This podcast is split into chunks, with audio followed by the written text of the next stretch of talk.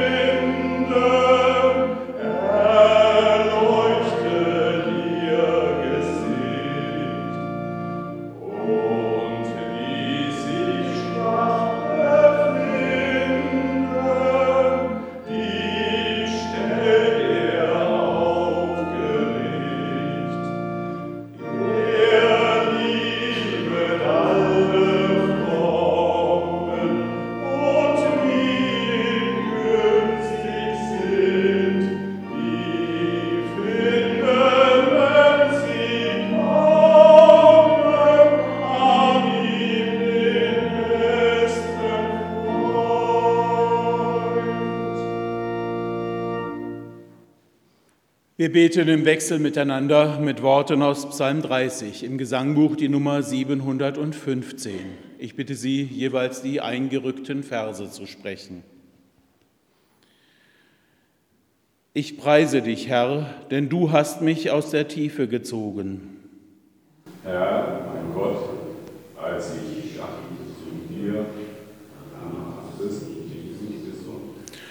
Lob singet dem Herrn, ihr seine Heiligen und preiset seinen heiligen Namen.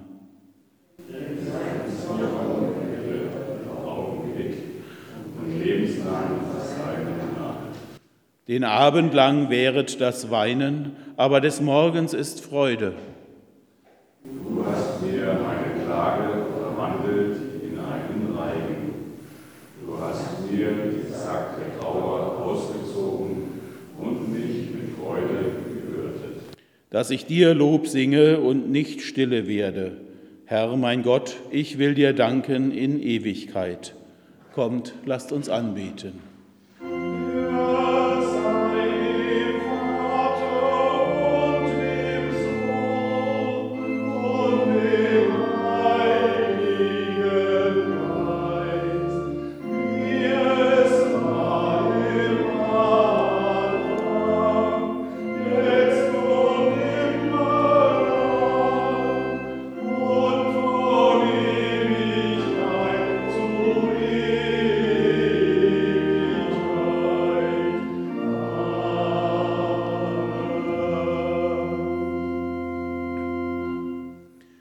Wir beten, unser Gott, du allein bringst Heil in unser Leben. Darum bitten wir dich, öffne unsere Ohren, dass wir dein heiliges Wort hören und lockere unsere Zungen, dass wir weitersagen, wovon wir leben.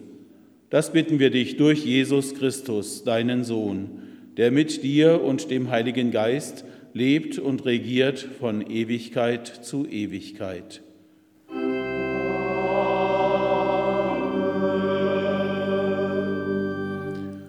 Als Schriftlesung hören wir auf das Evangelium für den heutigen Sonntag aus dem Markus Evangelium Kapitel 7, die Verse 31 bis 37.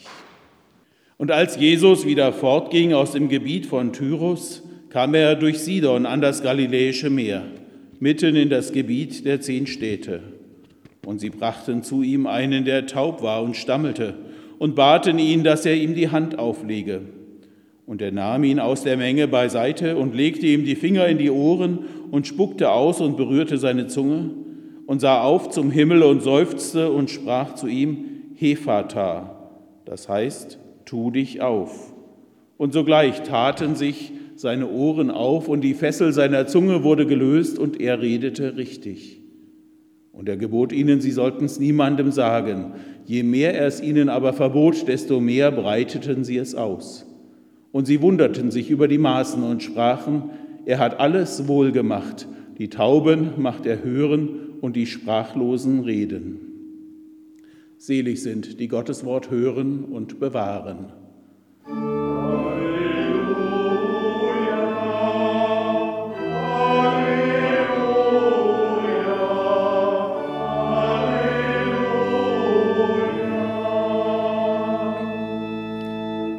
Wir loben Gott mit dem Bekenntnis unseres Glaubens. Ich glaube an Gott, den Vater, den Allmächtigen, den Schöpfer des Himmels und der Erde, und an Jesus Christus, seinen eingeborenen Sohn, unseren Herrn, empfangen durch den Heiligen Geist, geboren von der Jungfrau Maria, gelitten unter Pontius Pilatus, gekreuzigt, gestorben und begraben hinabgestiegen in das Reich des Todes, am dritten Tage auferstanden von den Toten, aufgefahren in den Himmel. Er sitzt zur Rechten Gottes des allmächtigen Vaters. Von dort wird er kommen, zu richten die Lebenden und die Toten. Ich glaube an den Heiligen Geist, die heilige christliche Kirche, Gemeinschaft der Heiligen, Vergebung der Sünden, Auferstehung der Toten und das ewige Leben. Amen. Im EG Plus die Nummer 112, wir haben Gottes Spuren festgestellt. Nummer 112 im EG Plus, Vers 1 bis 3.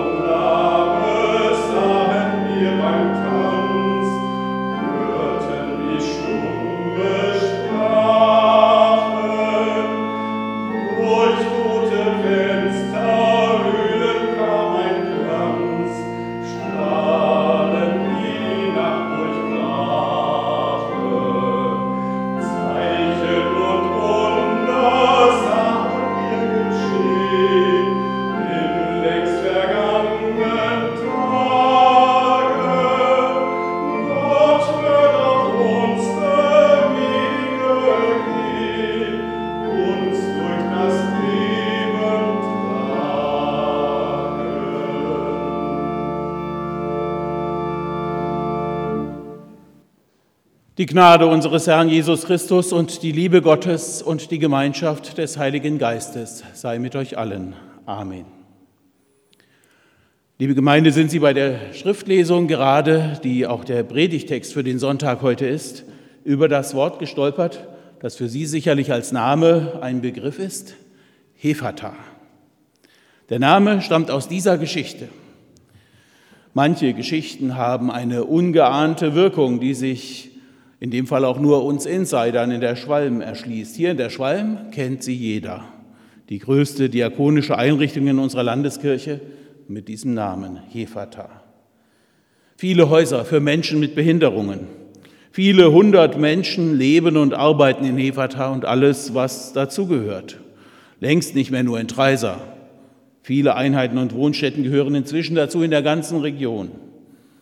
Alle zusammen beruhen namensmäßig auf einem einzigen aramäischen Wort, das Jesus in unserem heutigen Predigtext spricht, Hefata. Die Einrichtung wurde so genannt vor 120 Jahren in einer Zeit, als die Menschen noch biblische Fremdworte kannten, wie Bethel oder Talita Kumi oder eben Hefata. Eines dieser Worte. Und es hat seinen Ursprung in einer Geschichte, die so gar nicht in unsere Vorstellungen passt. Ein Wunder, eine Heilung, aber mit merkwürdigen Einzelheiten in der Erzählung. Zum Beispiel dieser Ausspruch Jesu, Hefata, tu dich auf, es wird ja gleich für uns übersetzt. Wer soll sich denn da auftun, wenn Jesus zum Himmel blickt und nicht etwa den Menschen mit seiner Hörbehinderung anschaut? Das erinnert mich ein bisschen an, die, äh, an eine Szene mit einem Professor, der eher auf die Krankenakte schaut, als auf den Menschen vor ihm, der eher wie ein Störfall im System anmutet.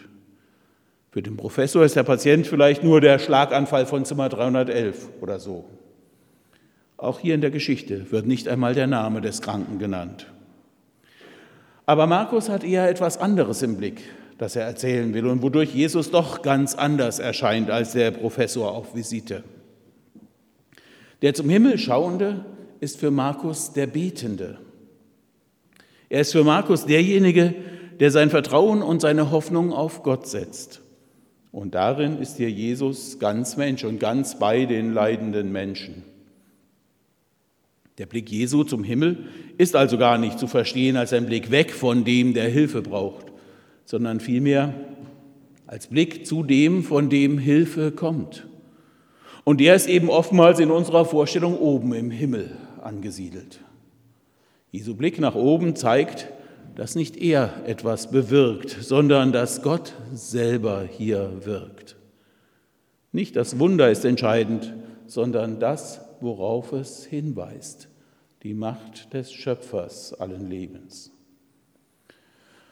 Bedenkenswert bleibt gerade für uns als Christinnen und Christen in einer nachchristlichen Welt, Jesus ist das ist dem Markus-Evangelium offenbar wichtig zu erzählen, im Gebiet der zehn Städte, also jenseits der Grenze in der Fremde, bei den Heiden, bei den Menschen, die der traditionelle Glaube lieber ausgrenzte, als ihnen auch nur einen Krümel vom Heil zu gönnen. Dort richtet er das geknickte Rohr auf, wie es im Wochenspruch heißt.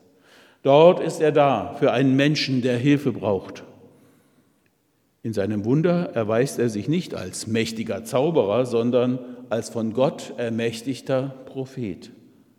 Sein Hefata ist kein Abracadabra, sondern der Ruf eines Betenden zum Himmel, tu dich auf. Auf viele aber wirkte Jesus wie ein Wundertäter und das ist bis heute so geblieben. Dass Jesus Wunder tat, ist bekannt. Aber es geht ihm überhaupt nicht um das Wunder als Effekt. Es geht ihm nicht darum zu beeindrucken. Er will keine Show. Es geht ihm um seine Verbindung zum Vater und es geht ihm darum, konkreten Menschen zu helfen. Darum gibt es auch noch eine andere Merkwürdigkeit in der Geschichte. Sein Versuch, die Menschen am Erzählen dieses Wunders zu hindern. Es geht nicht um PR, es geht um das Reich Gottes, das dort anbricht, wo Alleingelassenen, Leidenden, wo Kranken, wo Menschen mit Behinderung geholfen wird. Und nicht die Wunder sollen Zeugnis ablegen über Jesus, sondern seine Predigten, seine Aussagen, sein Zugehen auf die Menschen und sein Vertrauen auf Gott, sein fester Glaube, sein Gehorsam bis ans Kreuz. Es geht darum, dass sich in ihm Gott den Menschen zuwendet, vor allem den Armen und Elenden. Und es geht um Heilung, um diese Hinwendung, die sich nicht damit abfinden kann, dass ein Mensch leidet, dass es Menschen gibt, die nicht das Leben in seiner Fülle haben. Und da ist Jesus nicht allein. Da finden sich auch unter den Fremden Menschen, die ihm nachfolgen, die zu ihm kommen, weil sie seinen Worten vertrauen. Damit beginnt die Geschichte. Männer und Frauen engagieren sich für den Taubstummen, leihen ihm ihre Stimme, bringen ihn zu Jesus, von dem sie Hilfe für ihn erwarten. Ist das nicht schon das erste Wunder, dass dieser Mensch, mit seinem Handicap nicht ausgegrenzt wird, sondern hineingenommen in die Gemeinschaft der anderen, in ihr Mitleid und in ihre Hoffnung für ihn? Sie bitten Jesus, dass er die Hand auf ihn lege. Das Wunder, dass ihnen der Behinderte nicht gleichgültig ist, bewirkt so ein weiteres Wunder. Der Unterschied bleibt deutlich. Das zweite Wunder kann passieren, nachdem das erste geschieht. Wer Wunder von Gott erwartet, muss manchmal dazu nicht die Augen schließen und die Hände falten zum Gebet, sondern die Augen offen halten und anpacken, wo er oder sie kann. Und dann offen sein, dass Wunder passieren können. Wer von Anfang, nicht, Anfang an nicht mit dem barmherzigen Gott rechnet, kann auch nicht seine Zuwendung erfahren. Was diese Menschen, eigentlich wie das Markus-Evangelium also betont, nicht einmal Gläubige, sondern Heiden, mit ihrer Hoffnung und ihrem Vertrauen auf Gott tun, beschreibt die Schriftstellerin Hilde Domin einmal mit dem schönen Satz, nicht müde werden, sondern dem Wunder leise wie einem Vogel die Hand hinhalten. Die Leute in der Geschichte sind mit einer hohen Erwartungshaltung mit dem Taubstummen zu Jesus gekommen. Sie hatten schon gehört, dass er Kranke nicht wegschickt und auf Außenseiter, auf Arme und Elende, auf Kranke und Behinderte zugeht, statt einen Bogen um sie zu machen. Deshalb werden sie auch den Taubstummen zu ihm gebracht haben. Schon damit haben sie also den Außenseiter ein Stück weit in die Gemeinschaft wieder aufgenommen. Martin Luther hat diese Haltung der Menschen, die den Taubstummen aus seiner Isolation herausholen, mit den folgenden Worten beschrieben. Das Gute an dieser Historie ist nun dies, dass sie sich des armen Menschen angenommen haben wie ihrer eigenen Not. Damit ist uns ihr Glaube und ihre Liebe angezeigt. Ihre Liebe ist hier so ausgemalt, dass sie fremde Sorge auf sich nimmt. Sie sehen nicht auf sich, sondern auf den armen Menschen und denken, wie ihm Hilfe werden kann. Natürlich regt so eine Heilungsgeschichte an zum Fragen, ob und wie es zu Wundern kommt.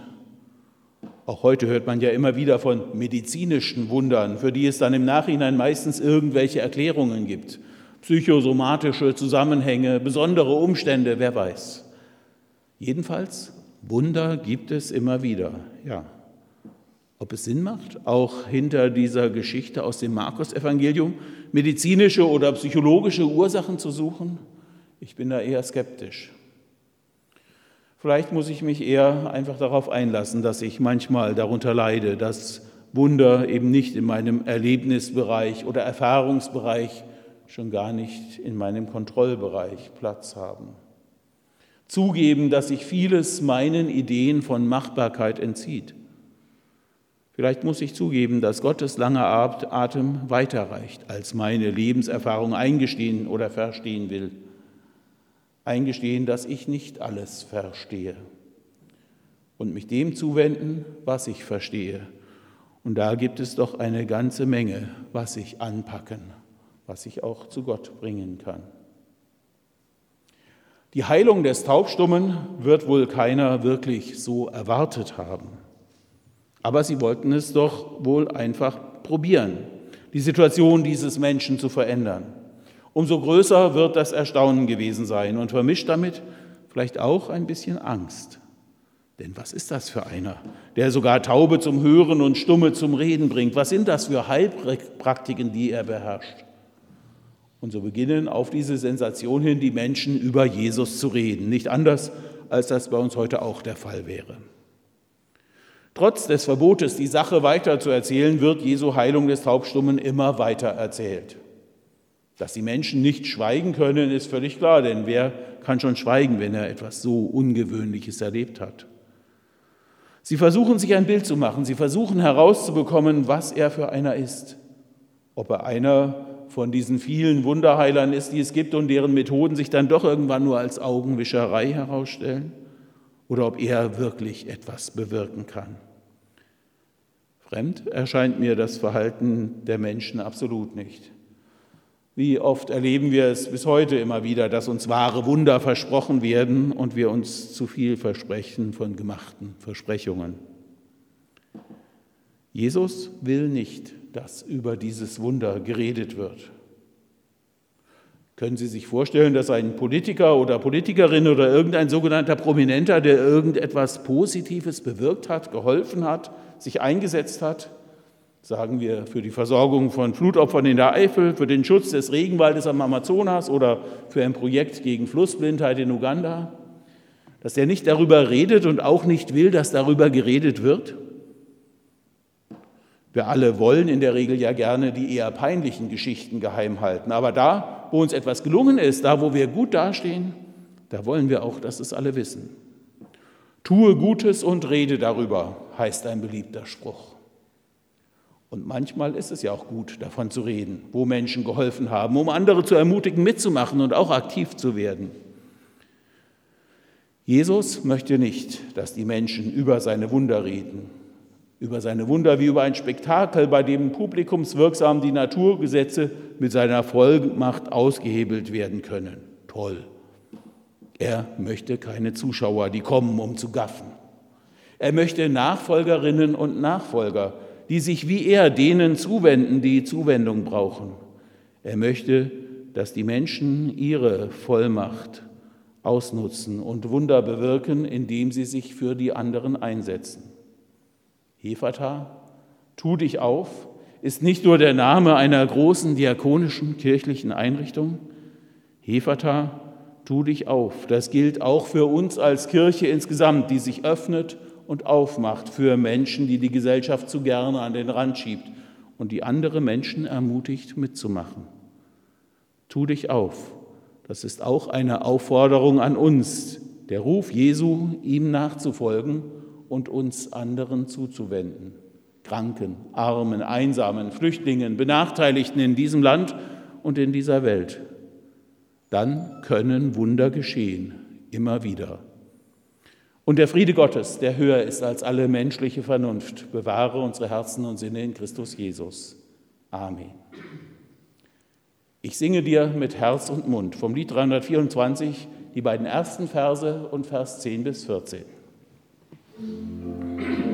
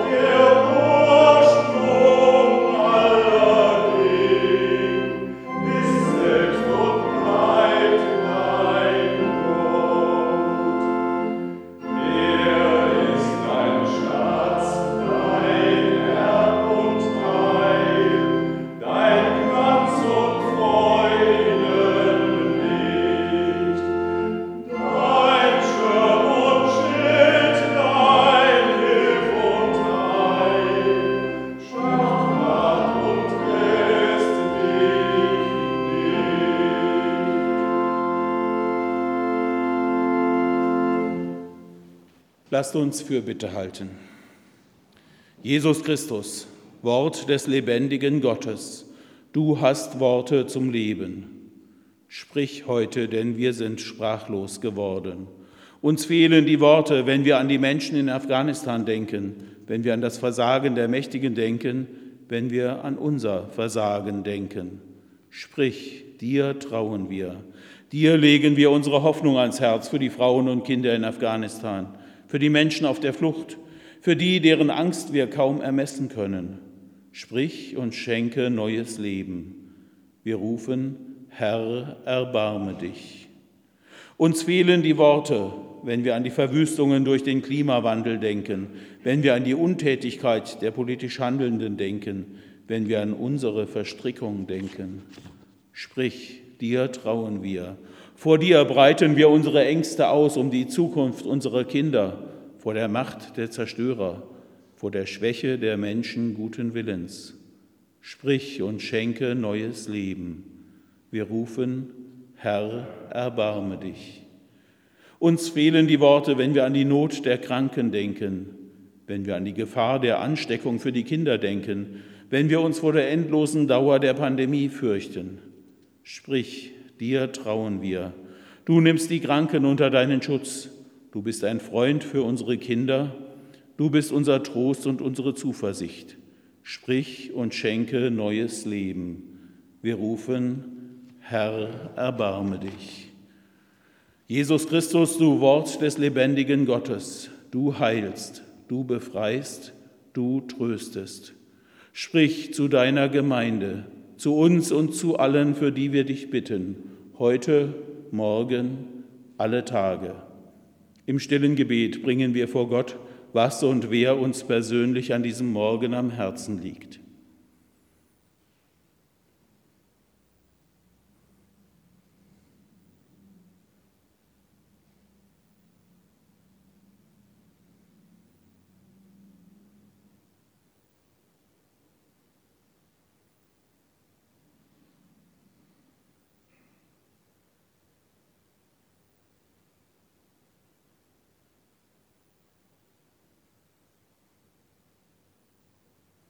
Und mit den Worten Jesu beten wir gemeinsam. Vater unser im Himmel, geheiligt werde dein Name, dein Reich komme, dein Wille geschehe, wie im Himmel, so auf Erden. Unser tägliches Brot gib uns heute und vergib uns unsere Schuld, wie auch wir vergeben unseren Schuldigern. Und führe uns nicht in Versuchung, sondern erlöse uns von dem Bösen. Denn dein ist das Reich und die Kraft und die Herrlichkeit in Ewigkeit. Amen. Und nun lassen Sie uns noch einmal singen, bewahre uns Gott, behüte uns Gott. Lied Nummer 171 im Gesang.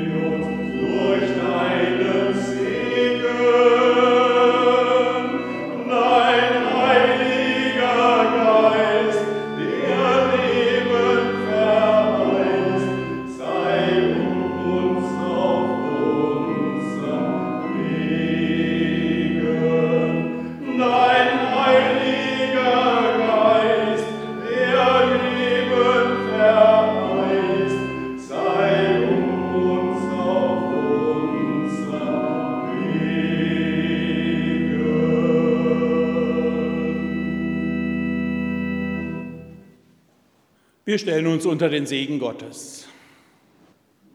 Der Herr segne dich und behüte dich. Der Herr lasse sein Angesicht leuchten über dir und sei dir gnädig. Der Herr hebe sein Angesicht über dich und gebe dir Frieden.